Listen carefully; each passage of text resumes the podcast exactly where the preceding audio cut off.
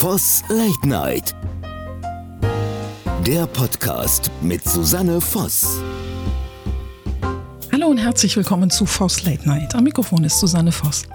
Ich habe mir heute eine junge Frau eingeladen, die viel zu sagen hat. Ich freue mich sehr, dass sie da ist. Herzlich willkommen, Miss Bayern Karina Schätz. Hallo, schön, dass ich da sein darf. Ich freue mich. Liebe Karina, auf deinem Insta-Account nennst du dich Commercial Model und in unserem Vorgespräch hast du mir gesagt, das sei für dich gelebter Feminismus. Wie passt das zusammen? ja, als Commercial Model arbeite ich schon über zehn Jahre jetzt. Ich weiß gar nicht ganz genau, wann es angefangen hat, aber schon ziemlich lange. Ich bin jetzt 28. Ich glaube, es war mit 16 Jahren und es ist halt einfach ein Beruf, bei dem man auch viel Haut zeigen muss, beziehungsweise kann. Und es ist einfach etwas, was in dem Beruf so Standard mit ist, dass man halt einfach auch viel für Dessous und viel für Bademode gebucht wird. Und für mich ist es natürlich immer so gewesen, dass ich da auch an meine Grenzen gestoßen bin, anhand von Instagram-Rückmeldungen, Kommentaren, Nachrichten von verschiedenen Personen, die das offensichtlich für zu viel äh, Freizügigkeit gehalten haben. Aber für mich persönlich ist das einfach so, dass ich sage, das ist meine Freiheit und ich möchte das so machen, ohne dafür von der Gesellschaft verurteilt zu werden. Also das ist meine Art von Feminismus, die ich für mich definiert habe, ähm, dass ich einfach das machen kann, ohne als Frau dafür verurteilt zu werden. Das finde ich auch wichtig, weil man kann es als Frau sowieso niemandem recht machen. Äh, entweder man ist zu geschminkt, man ist zu natürlich, man ist zu freizügig, man ist zu verklemmt, man ist zu dick, man ist zu dünn. Egal was man macht, das ist eigentlich falsch und deswegen macht man einfach das, was man für richtig hält, womit man sich wohlfühlt. Was bekommst du da für Rückmeldungen, wenn du da ganz klar äh, Stellung beziehst und sagst, ich mache das, weil das ist meine ganz persönliche Freiheit? Also die meisten hm, akzeptieren das dann schon. Ich beende aber da auch schnell die Diskussion. Ja, ich weiß, dass viele das verurteilen, aber wie gesagt, das ist auch einfach so, wenn man dann nicht in dem Berufsfeld sich auskennt oder sich damit auseinandersetzt, dann weiß man das vielleicht auch einfach nicht und kann das halt einfach auch nicht durchblicken. Also es ist aber so, dass man äh, überall, wenn man durch die Stadt geht, überall hängen Plakate. Wenn man den Aldi-Katalog aufschlägt, das sind auch überall äh, Menschen mit Unterwäsche drin, die das präsentieren. Das ist einfach in einem Berufsfeld so gegeben. Das Interessante an dir ist ja, dass du ganz und gar nicht dieses Klischee, wenn man das Wort Model hört, bedienst. Man geht davon aus, gut, der Fokus ist die Präsentation der eigenen Person und äh, vielleicht möglichst viel Geld zu machen im ungünstigsten Fall, ohne das jetzt so plakativ zu sagen. Aber du bist ja unter anderem auch im Tierschutz sehr engagiert, hast 2021 mit einigen anderen Mitstreiterinnen und Mitstreitern den Verein Vegan Bullabühn, ich hoffe, ich spreche das richtig ausgegründet. Wer und was steht hinter diesem Verein? Angefangen hat es mit der Familie Ritzinger, die privat Aktivismus gelebt haben auf ihrem Hof, äh, haben angefangen mit einem Hängebauchschwein und ein paar Hühnern. Und es sind dann immer mehr Tiere geworden, aber auch immer mehr Menschen, die darauf aufmerksam geworden sind. Mitunter auch ich. Ich war relativ von Anfang an mit dabei. Und als es dann so viele Tiere geworden sind und so viel Arbeit, äh, dass wir das nicht mehr alleine stemmen konnten, haben wir gesagt, okay, wir müssen Verein werden, um das Ganze auch zu finanzieren mit Patenschaften, Tierpatenschaften, Spenden und so weiter. Und ja, dann haben wir den Verein im Oktober 2021 gegründet und haben jetzt über 130 Tieren neues Zuhause geschenkt. Ihr habt ja da einen sehr, wie ich finde, sehr breit aufgestellten Fokus. Also vielleicht auch, ja, nach meinem Empfinden schon ein bisschen philosophisch angehaucht. Da steht bei euch auf der Webseite unter anderem, was passiert, wenn wir das Leben in den Fokus unseres Handelns stellen? Große, weitreichende Frage. Hast du mittlerweile die Antwort? ja, tatsächlich schon für mich. Also wir sind halt einfach pro Leben und gegen diese ganze Massentierhaltung, gegen das Töten von anderen Individuen weil es für uns keinen signifikanten Unterschied gibt, warum wir das jetzt mit Hunden und Katzen nicht tun oder mit Menschen nicht tun, wenn wir das aber dann mit Schweinen, Kühen, Hühnern und so weiter tun dürfen. Also das ist für uns halt einfach nicht gegeben. Das sind alles äh, fühlende Individuen mit eigenen Charakteren und ja, das ist für uns einfach unverständlich. Bist du in einem solchen Kontext, sage ich mal im weitesten Sinne, aufgewachsen? Haben deine Eltern dir vermittelt, dass jede Kreatur zu respektieren ist oder war das für dich ein Prozess? Es war für mich ein Prozess. Ich bin ja hier in Bayern aufgewachsen. Bei uns gab Sonntag auch immer ganz normal Sonntagsbraten.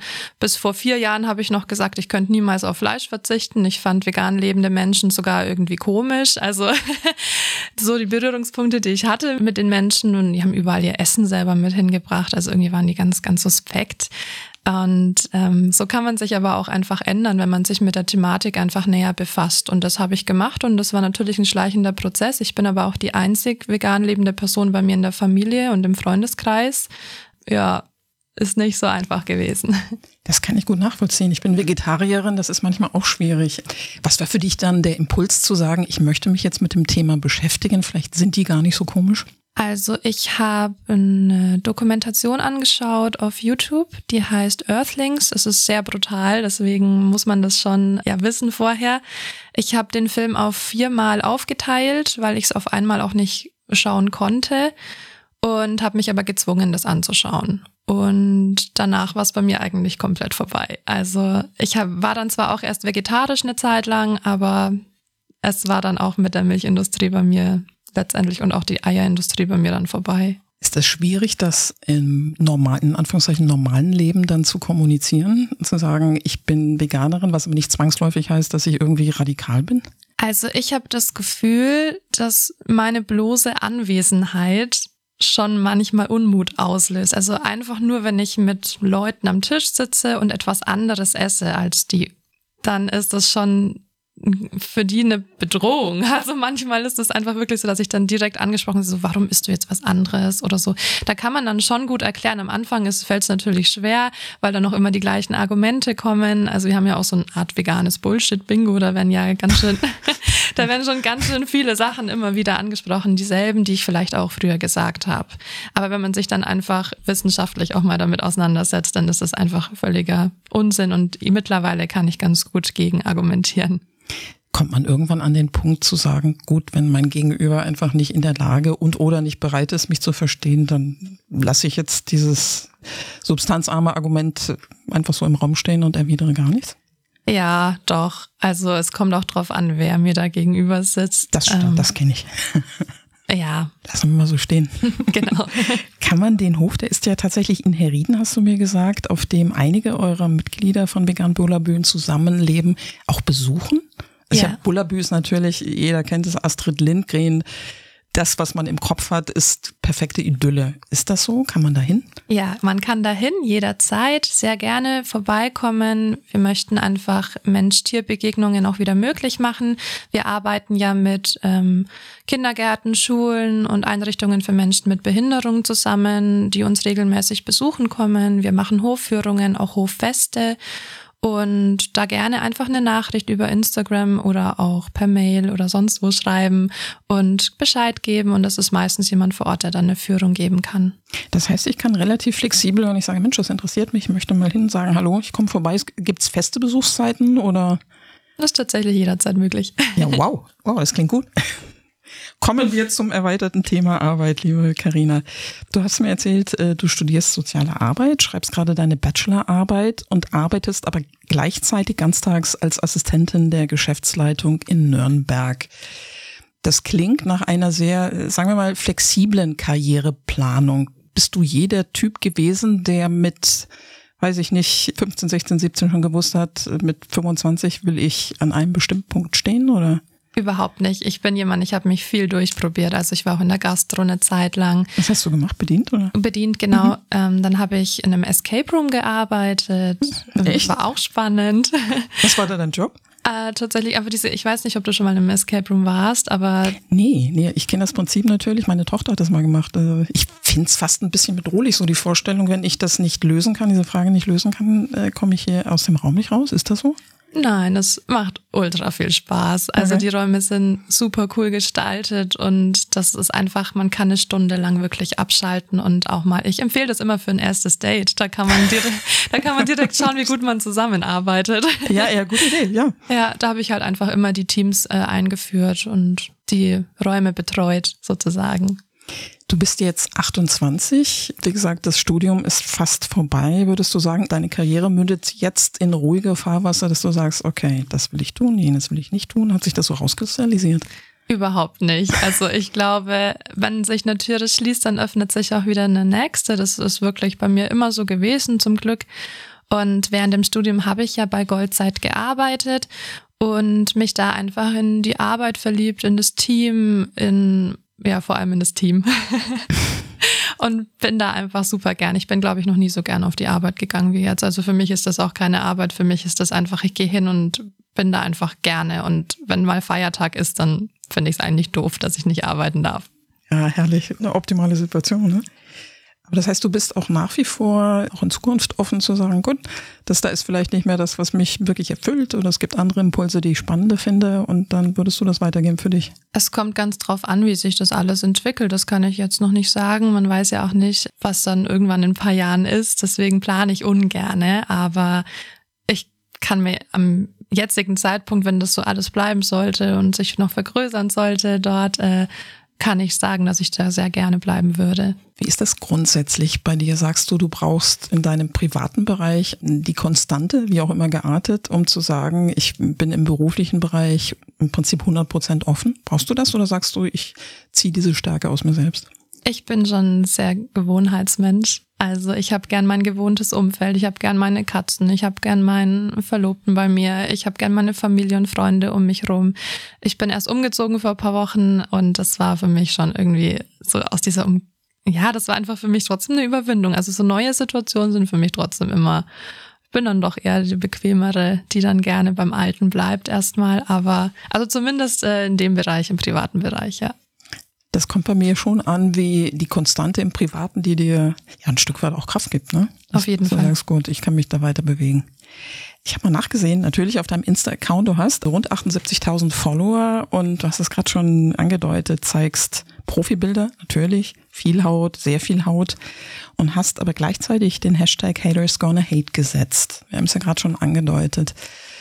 Wie schmerzhaft war für dich der Prozess zu erkennen, du möchtest diese Art, in der du dich in Fotos präsentierst, fortführen und dabei aber gleichzeitig damit umgehen, dass es Hasskommentare gibt? War das ein längerer Prozess oder kannst du sagen, ab dem Punkt habe ich gesagt, okay, ich gehe jetzt da tatsächlich anders mit um?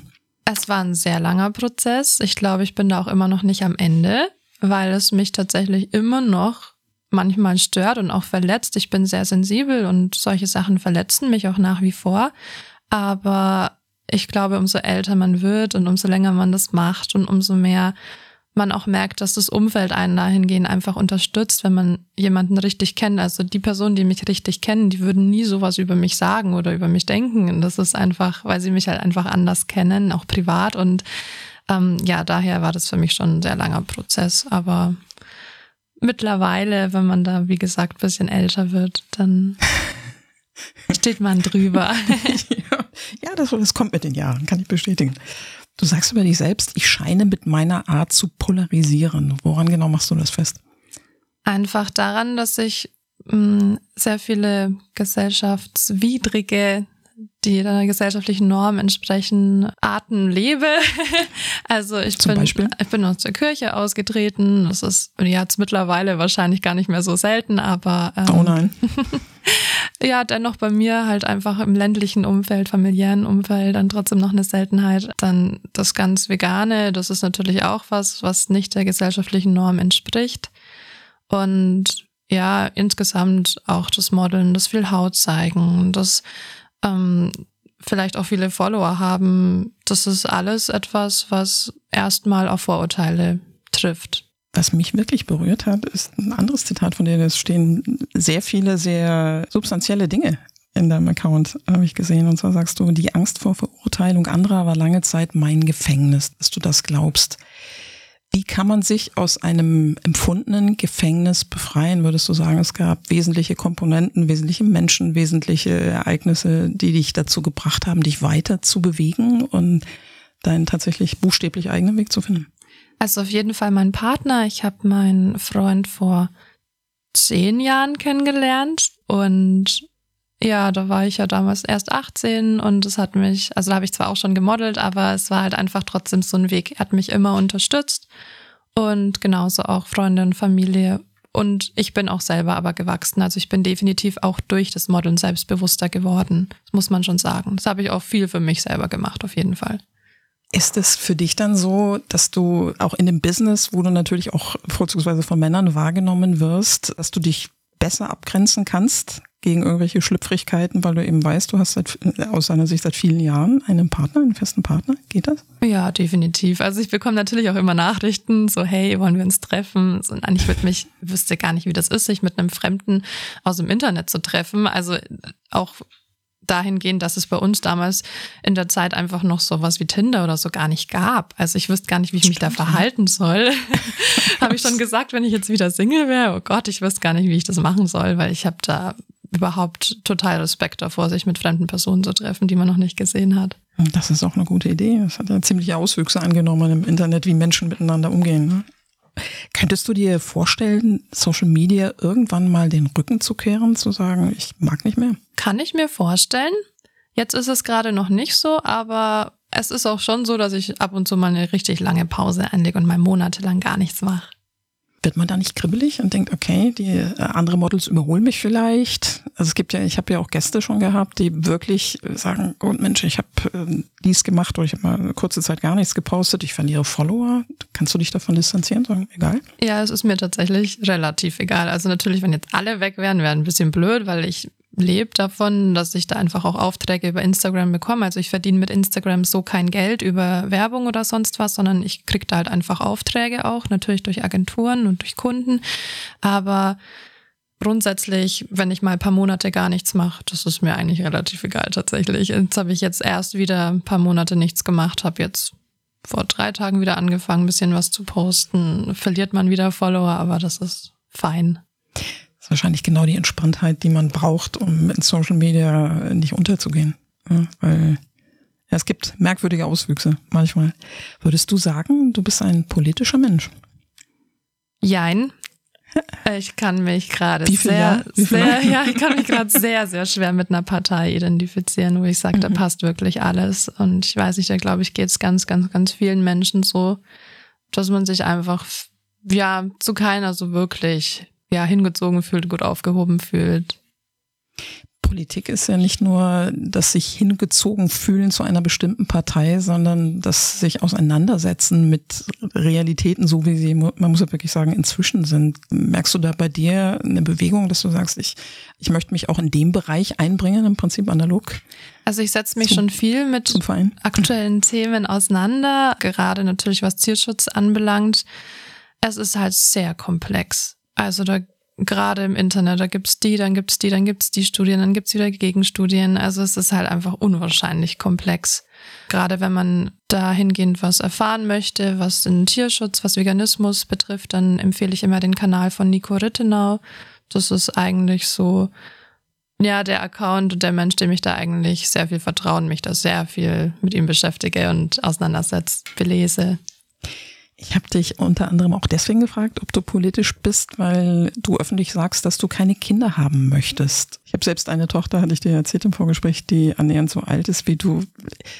Das klingt so, so resigniert aus meiner Sicht, wenn ich jetzt, ich rede gerne mit Menschen der, der jungen Generation, um auch mal die Impulse zu kriegen und Dinge wahrzunehmen, aber das klingt so, okay, es geht eh nicht weiter. Warum sollte ich also Kinder kriegen? Ist das so oder sehe ich das jetzt zu heftig? man versucht natürlich äh, trotzdem viel Aufklärungsarbeit zu leisten. Ich glaube, das machen wir mit unserem Verein schon, dass wir da ähm, auf jeden Fall auch Umweltthemen ansprechen. Aber ja, ich bin auch so ein Stück weit resigniert, weil ich finde, es ist politisch einfach noch nicht so weit, dass wir das gerade bremsen können. Es ist schwierig. Das ist ja kollidiert zu Zeiten äh, 2020, als Corona begann. Vorher ist ja Fridays for Future gut wahrgenommen worden und dann war ja ein gefühlter tatsächlicher Cut. Ich frage mich das natürlich auch, wie sich Dinge weiterentwickeln. Hast du bedenken, dass das mal, dass eure, sage ich mal, die junge Generation da an Emotionen zunimmt, dass es eskalieren könnte irgendwann, diese heftigen, dann doch heftigen Auseinandersetzungen? Ich bin mir sicher, dass es irgendwann auf jeden Fall zunimmt, dass auch noch mehr Menschen auf die Straße gehen werden. Gerade jetzt, wenn wir dann Probleme bekommen, wenn es äh, den anderen Ländern zu heiß wird, dann kommt wieder ein Flüchtlingsstrom.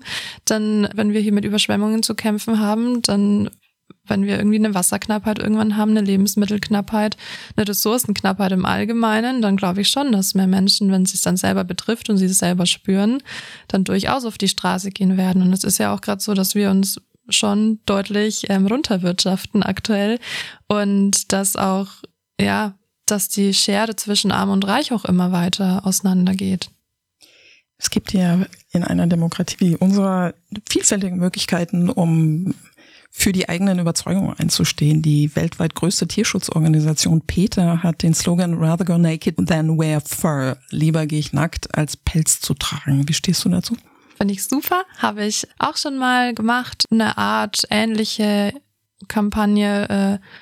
Äh, und ja, da war es gegen Leder, weil Leder und Pelz eigentlich kein Unterschied sind. Das eine ist halt mit Fell und das andere ist halt nur die Haut. Aber im Grunde ist es das Gleiche. Es ist die Haut von einem Tier. Kannst du es überhaupt tolerieren, wenn dir jemand begegnet, was ja auch nicht ganz ausgeschlossen ist im Kontext der Modelwelt, der oder die Pelz trägt? Kannst du es tolerieren oder kommentierst du das? Ich kommentiere es nicht zwingend. Es kommt wieder auf die Situation und die Person an. Ich habe selbst schon Pelz getragen auf dem Laufsteg. Das war, ich glaube, 2000 und zwölf. Da habe ich mich auch einfach mit dem Thema noch nicht auseinandergesetzt. Ich glaube, es ist viel auch Unaufgeklärtheit, Unwissen. Man denkt vielleicht auch, also viele denken auch, habe ich auch schon gehört, es wird den Tieren ausgekämmt. Ernsthaft? Ja, habe ich auch schon gehört. Das gibt's so nicht. Ja, Nerz. und das ist ihnen halt in, ja, einfach lebendig abgezogen wird, ist halt so eine Unwissenheit. Oder viele sagen auch, das ist mir egal, aber das glaube ich nicht. Wären die nämlich zwei Minuten, nur zwei Minuten auf so einer Pelzfarm und würden das einfach mal sehen, live vor Ort, dieses Schreien hören, den Geruch und das alles, dann würden sie auch anders sprechen. Das ist einfach, wenn man nicht in der Situation ist und das einfach nur im Körper trägt. Aber wenn man das mal live sieht vor Ort, ist es ganz anders. ist im Prinzip analog wie Fleisch essen. Äh, mein Schnitzel wird nicht als Schnitzel geboren. Mein, das, was ich tatsächlich auch lang, schon viele Jahre nicht mehr esse. Ist das, was ist das dann? Kann man das werten? Kann man sagen, das ist die Bequemlichkeit der Menschen? Ich trage jetzt mal einen schicken Pelz, wenn ich es mir erlauben kann, und den Rest äh, blende ich aus? Ja, es ist halt auch eine Verbrauchertäuschung oftmals. Gerade jetzt bei Pelz, vielleicht nicht mehr so Pelz ist eher in Verruf geraten, wobei es jetzt mittlerweile wieder modern wird, habe ich das Gefühl. Das kommt wieder zurück. Das ist ein Trend, der leider wieder zurückkommt. Auf ähm, welcher Grundlage? Also gerade eine ganz berühmte Sängerin, ich weiß nicht, äh, ob du die kennst, ist die Shirin David. Ja. Die äh, sehr viel mit Pelz gerade wieder postet. Sie hat eine Reichweite von über sechs Millionen Followern. Das, Ach, das sind, gibt's doch nicht. sind alles junge Mädchen, die sich natürlich dann da auch dran orientieren. Shirin David ist ungefähr dein Alter, würde ich schätzen, ne? oder? Ich habe keine Ahnung, wie alt sie ist, denke ich mal, ja. So ja hinter den dicken Make-up-Schichten. Es ist einfacher, Sachen wegzudrücken und von dem zu profitieren, was man ja, in dem Fall schick findet. Sehr schade. Ich möchte nochmal auf die Miss Carina Schätz zurückkommen. Du bist ja zur Wahl der Miss Deutschland angetreten. Den Titel hat dann die Fränkin Antonia Einzinger aus Rot gewonnen. Ist man dann enttäuscht? Ja, man ist schon enttäuscht. Es ist tatsächlich, auch hinter den Kulissen sieht es vielleicht ganz anders aus, als man vielleicht denkt. Aber ich freue mich für die Antonia. Die Antonia ist super lieb. Sie hat es auch verdient. Sie hat verdient gewonnen. Super hübsches, super nettes, anständiges Mädchen. Wir kommen ja auch aus dem gleichen Dorf, sag ich mal. Ja, es waren, genau. glaube ich, sogar drei Fränkinnen dabei. Stimmt das? Ja, die Angelina, die Antonia und ich. Ja, Wahnsinn. Wahnsinn. Wie kann man sich das als Laie und abseits von Heidi Klums äh, TV-Auswüchsen vorstellen? Gehen die, ja, man, man sagt eigentlich Mädchen, gehen die Mädchen gut miteinander um oder ist es, bildet diese Show von Heidi Klum zumindest einen Teil der Realitäten ab oder ist das alles künstlich hochgepusht? Also die Mädels gehen sehr gut miteinander um. Es war wirklich da überhaupt nichts. Die Mädchen untereinander gehen super miteinander um, kann ich wirklich gar nicht sagen. Aber merkt die Einschränkung. Ja. Die Mädchen untereinander gehen. Ja, okay. Ja, von, vom Team, vom, von oben herab, vom Team, da geht man mit den Mädchen vielleicht nicht ganz so gut um. Waren da auch Minderjährige dabei? Nein. Nein. Okay. Das heißt, man kann für sich selbst einstehen und Dinge zur Kenntnis nehmen und möglicherweise auch seine Schlüsse daraus ziehen. Ja, um genau. das jetzt mal mittelschick verklausuliert zu sagen. Aber ich habe schon wahrgenommen, was du gesagt hast. Kannst du dir vorstellen, dass es irgendwann für dich einen Punkt, so analog zu der Frage Ausstieg aus Social Media, geben wird, an dem du sagst, das Model-Business gibt mir jetzt nichts mehr? Ich höre jetzt auf? Kann ich mir überhaupt nicht vorstellen, weil ich bin, okay. ich bin Bühnenmensch, ich mag das total gerne und gerade Best-Ager-Models sind super gefragt im Moment. Ist das so?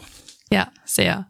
Woraus resultiert das? Es gibt ja dieses breite Spektrum, was bedient wird, so seit äh, der Anze ich habe immer diese Anzeigenkampagne oder diese äh, generelle Kampagne von Dove im Kopf, ne? dass normale gewichtige Frauen und Mädchen gezeigt werden. Ist das ein Trend, der sich weiter fortsetzt? Auf jeden Sicht? Fall, doch, definitiv. Also Plus Size und Best Agers gefragter denn je. Es gibt auch kaum einen Laufsteg, Modenschau mehr, wo kein Best Ager Model mehr dabei ist. Deswegen, also habe ich da auch gar keine Sorgen, dass es irgendwann ein Beruf ist, in dem man gar nicht mehr arbeiten kann. Man kann in jedem Alter und in, mit jedem Aussehen auch in diesem Beruf arbeiten. Gerade wenn man sich die, die Fernsehwerbung anschaut, irgendwie Obi, Horbach oder irgendwie sowas, das sind dann die absolut normalsten Menschen da drin ja, in diesen Werbespots. Und es gibt ja als allerbestes Beispiel, gibt's ja die, ich glaube, inzwischen 100-jährige Amerikanerin Iris Apfel, keine Ahnung, wie sie es ausspricht, die modelt mit 100 Jahren und ich finde die Bilder total klasse. Ich bin immer drüber gestolpert auf Insta, wo ich dachte, ja, genau. Überhaupt also zum Thema Body Positivity. Was würdest du, ich meine, du bist selbst noch sehr jung, was würdest du ganz jungen Mädchen raten, was Body Positivity angeht? Weil die Trends äh, auf Insta natürlich manchmal auch sehr, sehr, sehr suspekt sind. Ja, also ich finde es super schwierig. Ich finde es wirklich super schwierig, da auch jemandem etwas zu raten. Ich finde, wenn man sich selber gut und wohl fühlt und gesund fühlt in seinem Körper, dann ist es in Ordnung, egal welche Größe. Ich habe auch nicht mehr die klassische Größe, die ich vielleicht mal mit 18 hatte. Das verändert sich der Körper und das muss man auch akzeptieren. Ich schaue halt immer selber, dass ich mich gesund ernähre, dass ich moderat mich bewege, dass ich halt äh, regelmäßig zum Sport gehe. Aber wenn es halt mal nicht so ist, dann ist es halt auch okay. Also ja, das, das muss man, glaube ich, ein bisschen entwickeln. Das ist super schwierig. In der Pubertät habe ich da auch noch anders drüber gedacht. Das ist nicht so einfach. Gibt's für dich Dinge, die du einfach nicht mitgehen würdest, auch im Business, wo du sagst, nein, das ist bei mir so und das werde ich definitiv nicht ändern? Also ich könnte jetzt keine Werbung für McDonalds machen, wenn, wenn die anfragen, bin ich raus. Also, hast du mal eine Anfrage bekommen? Nee, okay. nee bei McDonalds okay. nicht, aber okay. ähm, auch irgendwelche Molkereien oder sonst irgendwas, das wäre für mich einfach No-Go, würde ich nicht machen. Ja, wäre auch vollkommen kontraproduktiv. Ja. Ne? Ich sag, gut, was macht ihr beim Bullerbühnen? Das passt ja nicht zusammen.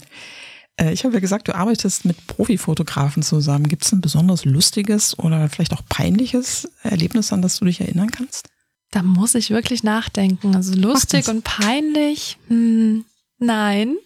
Gar nicht, gar nicht. Unsicherheiten, nee. jemand, der, ich weiß nicht, was, was, was da so also passiert. Also ich, ich ja. habe mit Stefan Beutler geshootet. Das ist ein sehr, sehr guter Fotograf. Ich liebe seine Fotos und er hat mich tatsächlich zum Weinen gebracht vor der Kamera. Das war vielleicht jetzt nicht unbedingt lustig oder peinlich, aber es war sehr emotional, das Shooting. Und das war eine Erfahrung für mich, die war super wertvoll. Und es war so schön und es sind auch super schöne Bilder dabei entstanden. Wie hat er das äh, geschafft? Was für ein Setting hat er geschaffen, damit du dich überhaupt so entspannen konntest, um also er hat, er hat tatsächlich eine absolute Ausstrahlung. Ich kenne niemanden, der so eine Ausstrahlung hat, einfach auf andere Menschen. Also man hat das Gefühl, wenn er einen anschaut, dann guckt er in einen rein, anstatt. Solche ähm, Leute gibt's ja. Ja, solche Leute ja. gibt's genau. Und er stand halt hinter der Kamera und wir haben einfach ganz normal geredet und er hat mich dabei fotografiert und, und ich musste einfach weinen. Ich weiß nicht, wie er es gemacht hat, aber ja.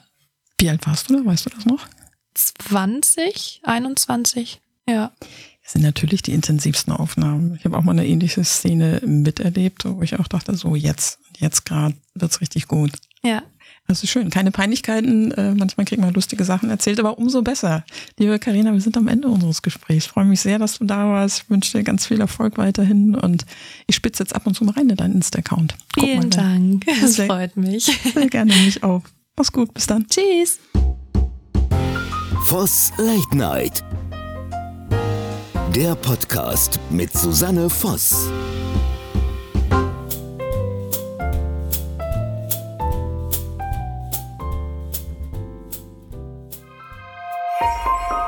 Dieser Podcast wurde produziert von der MD Media and Entertainment.